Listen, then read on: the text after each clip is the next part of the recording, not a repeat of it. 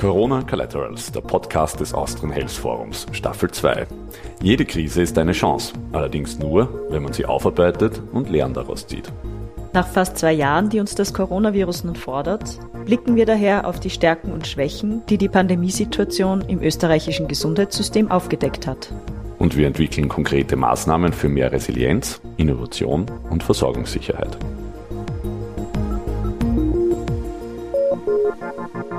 Herzlich willkommen zu Corona Collaterals, dem Podcast des Austrian Health Forums. Heute mit Peter Lehner, äh, dem Vorsitzenden der Konferenz der Sozialversicherungsträger. Peter, herzlich willkommen. Danke für die Einladung. Zunächst darf ich mal erklären, dass wir uns ja schon gut kennen und deswegen äh, bei Du sind. Es war, glaube ich, im Jahr 2003. Du warst damals äh, Obmann der jungen Wirtschaft, ich ja relativ frisch im Gesundheitsministerium und du hast dich damals schon sehr für Sozialversicherung, Gesundheit, Pensionswesen interessiert. So äh, sind wir immer wieder zusammengekommen. Äh, danach hast du eine steile Karriere genommen, warst äh, zehn Jahre Vorstandsmitglied und Obmann Stellvertreter der Pensionsversicherungsanstalt Anwalt und bist nun in der SVS, der Fusion aus SVA und SVB, Obmann. Hast da schon einige Akzente gesetzt, gerade Richtung Digitalisierung, wie mir aufgefallen ist, und bist vor allem seit Jänner 2020 Vorsitzender der Konferenz der Sozialversicherungsträger, also dem Geschäftsführungsorgan, wenn man so will, äh, im Dachverband. Und ja, ich finde es immer wieder faszinierend, welche Dimensionen ihr da verwaltet in der Republik. Ich glaube, es sind äh, über 85 Milliarden Euro, die da so durchlaufen. Das ist durchaus das Budget eines kleineren Staates. Wie hast du das erlebt, jetzt da in äh, der größten Gesundheitskrise der jüngeren Geschichte in dieser Position Verantwortung zu tragen? Das eine ist, es ist einmal unglaublich schön, Verantwortung zu tragen als Selbstverwaltung. Österreich hat ja ein System, äh, wo die Sozialversicherung selbst verwaltet wird. Und ich bin Unternehmer und habe neben meiner unternehmerischen Tätigkeit auch immer die Sozialversicherung als wesentlichen äh, Teil der Republik äh, erlebt und immer einen Beitrag auch hier geleistet. Und äh, gerade in dem spannenden Jahr jetzt der Corona-Krise war es natürlich eine ganz extreme Herausforderung und man hat gesehen, dass äh, die vielen Jahre und Jahrzehnte an Reformdiskussion Gott sei Dank am Ende zu einer Reform auch geführt haben. Äh, diese Reform war die Basis, diese Zeit gut zu überstehen. Äh, und äh, ich bin froh mit fünf Trägern, mit einer schlanken, effizienten Sozialversicherungsstruktur und mit einem Management, gemeinsam mit Funktionären, die hier gemeinsam etwas bewegen wollen. Ist es gelungen? Das war das Schöne in dieser Zeit. Und man hat auch gesehen, dass wenn man gemeinsam rasch agiert, dann ist man auch bei Modernisierungsschritten zeitgerecht fertig. Äh, am 27. Dezember wurde die erste Corona-Impfung verabreicht. An diesem Tag war auch der Corona äh, Impfpass, der E-Impfpass fertig. Das hat vorher jahrelange Diskussionen gebracht. Wir haben es dann rechtzeitig auf den Weg gebracht und eben am richtigen Tag waren wir einsatzbereit und konnten jeden Impfstich in Österreich auch richtig dokumentieren und damit äh, gewinnt man eine Freiheit zurück, die uns so gefehlt hat in schwierigen Zeiten.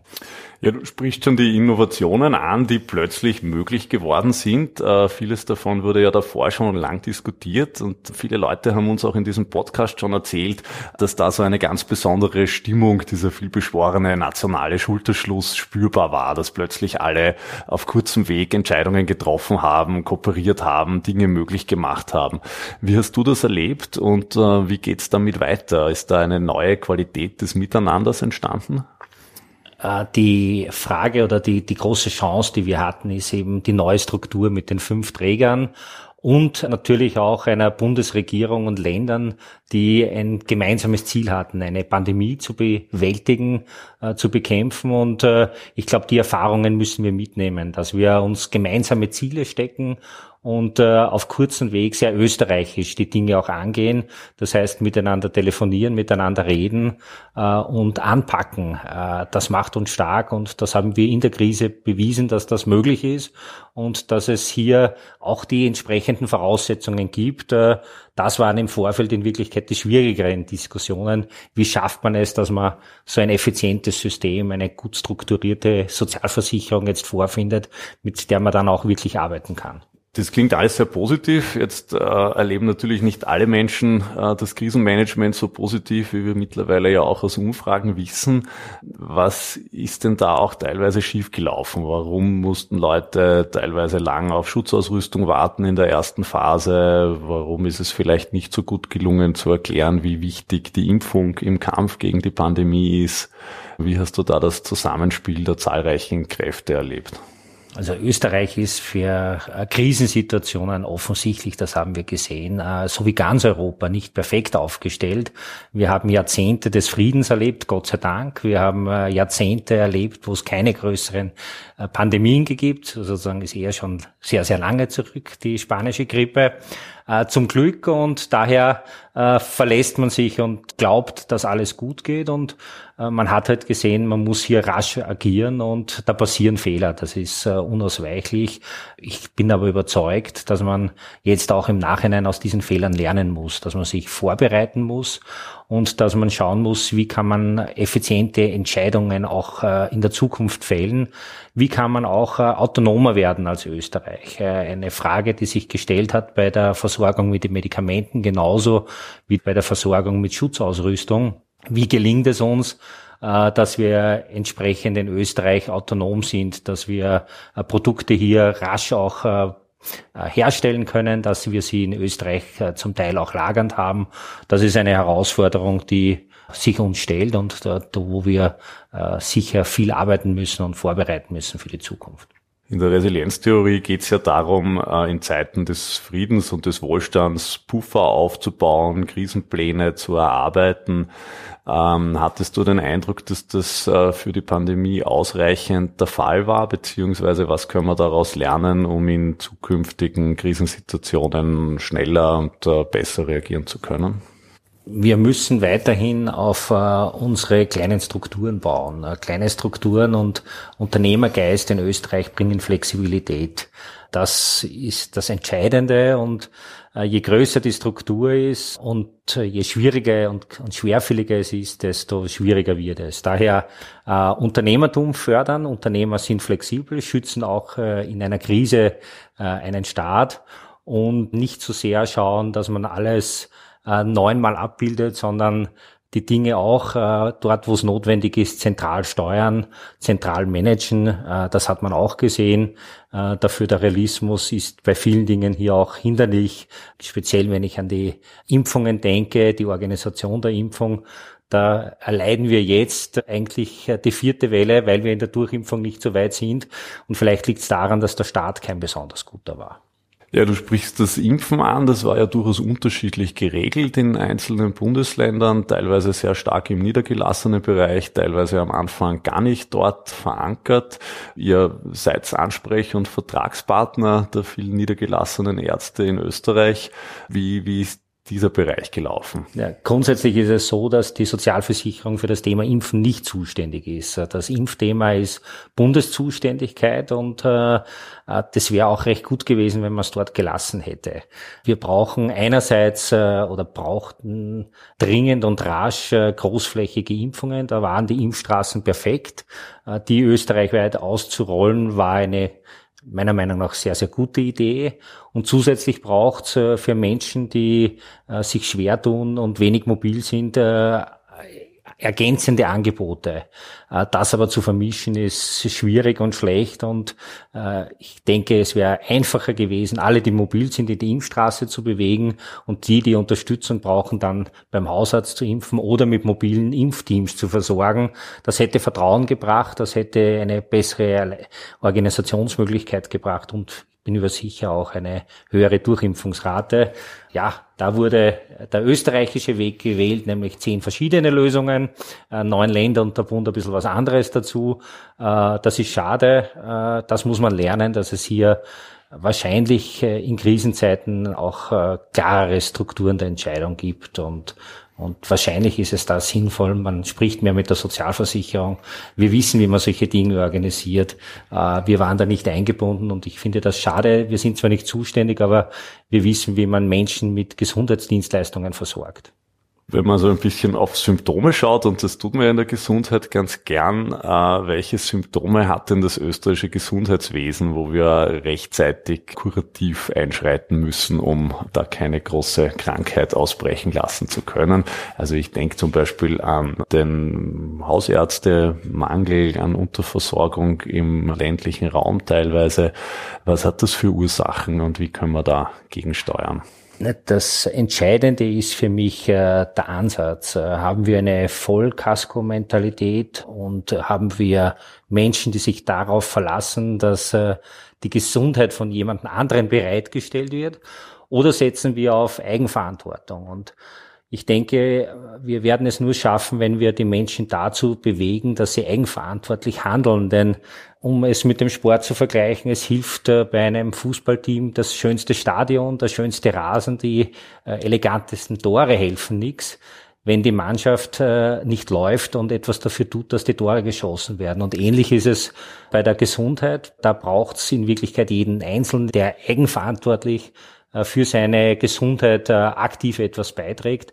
Dann gelingt's und wir brauchen und können Gott sei Dank theoretisch beides anbieten, nämlich einerseits eine gute Infrastruktur, ein gutes Gesundheitssystem, äh, das wie jedes System immer wieder Adaptierungen braucht. Und auf der anderen Seite brauchen wir jetzt die Verlagerung von der Reparaturmedizin zur Prävention, zur Eigenverantwortung. Das ist der wichtigste Schritt für die Zukunft. Mhm. Also viel Eigenverantwortung. Äh, viele gerade Selbstständige wünschen sich das auch möglichst von zu Hause zu können. Damit sind wir im Bereich Telemedizin und Digitalisierung. Da ist auch sehr viel diskutiert worden. Äh, plötzlich einiges möglich gewesen. Einige Pilotprojekte wurden ausgerollt, um Menschen eben auch nicht mehr in die Ambulanzen zu holen und sie dort nicht zu gefährden, gerade im ersten Lockdown. Wie ist deine Vision, deine Idee zur Digitalisierung und zur berühmten digitalen Dividende, die wir da vielleicht nützen können? Also erstens, jeder Digitalisierungsprozess muss auch ein Business Case sein. Das heißt, es muss sich auszahlen, es muss Effizienz bringen. Das ist einmal das Wichtigste. Zweitens, es ist mir wichtig, dass wir analoge Prozesse abschaffen und rein digitale Prozesse neu denken und zu diesen digitalen Prozessen dann analoge Schnittstellen schaffen, äh, um es den Menschen zu ermöglichen, ganz egal wie digital sie selbst sind, auch teilzuhaben. Äh, das ist das eine. Und äh, dann geht es wirklich darum, mit Mut Digitalisierungsprojekte umzusetzen. Daten liefern ist das neue Blutspenden. Äh, Daten können Leben retten und wir haben es gesehen, dass wir mit der E-Medikation, mit dem E-Impfpass wichtige Umsetzungsschritte gezeigt haben und äh, die haben uns in der Pandemie geholfen. Ohne diesen digitalen Services äh, wären Riesenprobleme entstanden. So konnten wir parallel jetzt doch neue Dinge auf den Weg bringen. Das E-Rezept ist in Vorbereitung, in Ausrollung und das wird uns einen äh, neuen Prozess bringen im gesamten Bereich der Verordnung. Eben von der Verordnung bis zur Abrechnung eines Rezeptes ist dann der Prozess äh, digital und so soll es sein. Und am Ende muss es natürlich möglich sein, wenn jemand kein Smartphone hat, dass der Arzt auch noch einen Zettel ausdruckt, aber das soll nicht die Regel sein, sondern die Ausnahme. Also ich höre ganz stark, äh, es wird niemand ausgeschlossen, es wird immer auch noch äh, analoge Schnittstellen geben. Schnittstellen sind ja auch ein ganz wichtiger Punkt äh, für die Menschen, die sozusagen ein bisschen die digitalen Nerds sind und die jetzt schon zehn Apps haben, die sie gerne verwenden, denen sie teilweise auch sehr viele Daten zur Verfügung stellen und dann aber nicht recht wissen, wie das so mit dem öffentlich-rechtlichen System zu verbinden ist und lassen sich vielleicht noch einreden, dass das Elga irgendwie problematisch ist, haben ihre Daten lieber im Silicon Valley als, als bei uns auf sicheren Servern. Was ist dein Angebot für diese Zielgruppe? Also das Entscheidende ist, die Daten sind bei der Sozialversicherung sicher. Dafür kämpfen wir und äh, das gelingt und äh, da bin ich auch 100% überzeugt, dass wir hier weiterarbeiten können auf einer sicheren Basis. Daher auch ein geschütztes System mit Elga, äh, das äh, ja parallel in Wirklichkeit ein eigenes Netz betreibt zum Internet äh, in der Kommunikation mit den Ärzten. Und die Pandemie hat gezeigt, dass hier Vertrauen zurückgewonnen werden konnte. Es haben sich Menschen, die sich ursprünglich von Elga abgemeldet haben, wieder bei Elga angemeldet. Das ist ein gutes Zeichen. Wir gewinnen Vertrauen zurück und wir rechtfertigen dieses Vertrauen und äh, auf diesem System können weitere digitale Systeme entwickelt werden und die werden entwickelt. Eines der nächsten Dinge ist eben das E-Rezept, das in Umsetzung kommt und da schauen wir, dass weitere Projekte kommen, um Digitalisierung voranzutreiben und Menschen einfach das Leben zu erleichtern. Und äh, dass es da dann auch Schnittstellen gibt, die aber getrennt sind vom den Gesundheitsdaten, wo ich dann meine persönlichen Sportdaten oder Gesundheitsdaten äh, verwenden kann, das ist die Zukunft und das ist das, äh, wenn es darum geht, dann wirklich zu schauen, in Eigenverantwortung, wie fit bin ich, äh, wie gesund bin ich, äh, wie kann ich hier meine Eigenverantwortung ausleben. Da wird es in den nächsten Jahren viel geben. Genauso werden wir als Sozialversicherung das Thema äh, E-Visit vorantreiben, das heißt das digitale Gespräch mit dem Arzt wird es genauso geben, aber auf gesicherte Art und Weise, nicht über amerikanische Server, sondern über österreichische im Eigentum der Sozialversicherung befindliche Leitungen. Das klingt jetzt sehr spannend und sehr vielversprechend. Oder sagst da, da wird was kommen, was auch digitale Innovation vorantreibt. Es wird mehr Angebote, mehr Services geben. Wie kann man sich das vorstellen? Gibt es da einen Prozess dazu, der vielleicht auch digitale Innovation vorantreibt? Wird es da neue Schnittstellen zu anderen Anbietern geben? Was, was ist da alles geplant? Das Entscheidende sind einmal unsere IT-Töchter in der Sozialversicherung. Wir haben die SVC, das ist die äh, das Unternehmen, das äh, die E-Card und äh, das System dahinter verwaltet.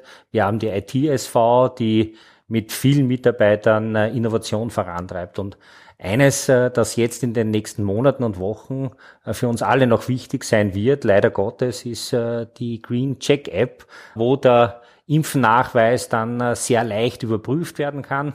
Das geht bis zu der Situation, dass man das implementieren kann bei Drehkreuzen dann im Skigebiet, dass man wirklich rasch und effizient dann auch diese 3G-Nachweise, äh, die leider erforderlich sind, auch abrufen kann.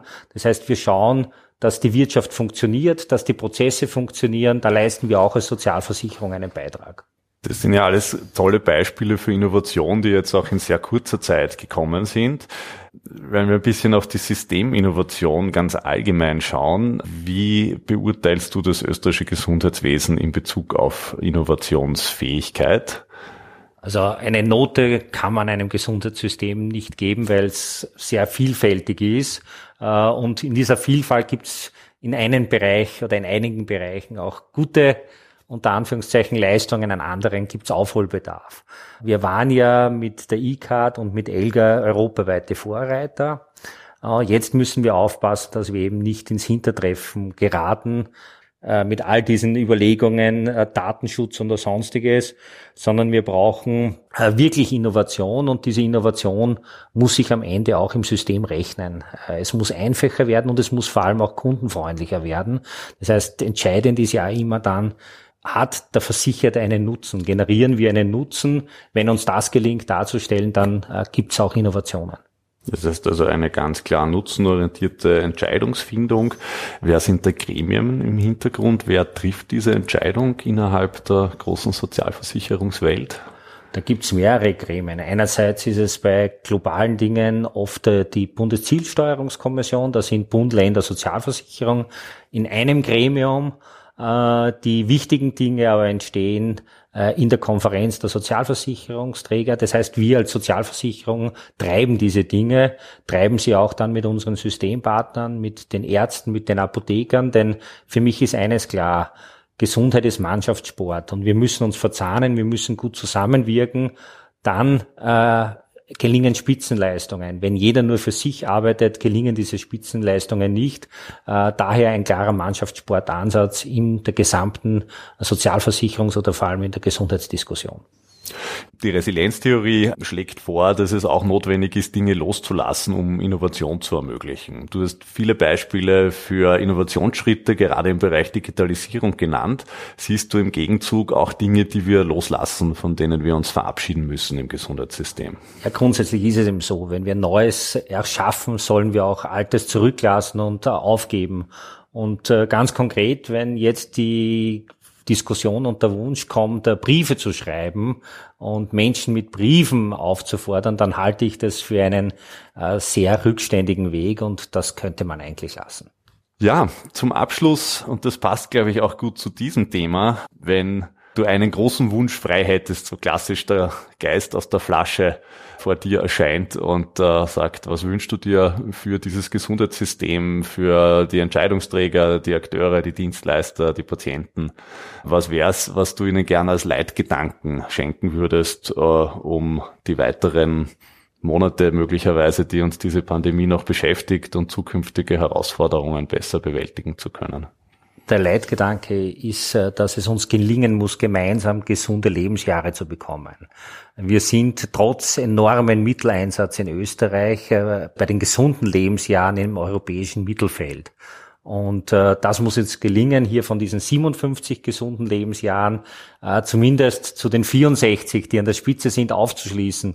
Denn das ist der Egoismus, den ich auch habe. Es geht um jeden Einzelnen und jeder Einzelne soll sein Leben möglichst gesund und äh, gut verbringen können. Und das muss unser Ziel sein. Für das müssen wir gemeinsam arbeiten. Vielen Dank. Das ist ein wunderschönes Ziel. Ich wünsche dir für deine Ziele und deine Arbeit zu diesem Ziel viel Kraft und viel Erfolg. Äh, bin schon sehr gespannt äh, auf all die Innovationen, die du da so schön angeteasert hast und bedanke mich ganz herzlich für dieses Gespräch. Danke, Christoph. Dankeschön.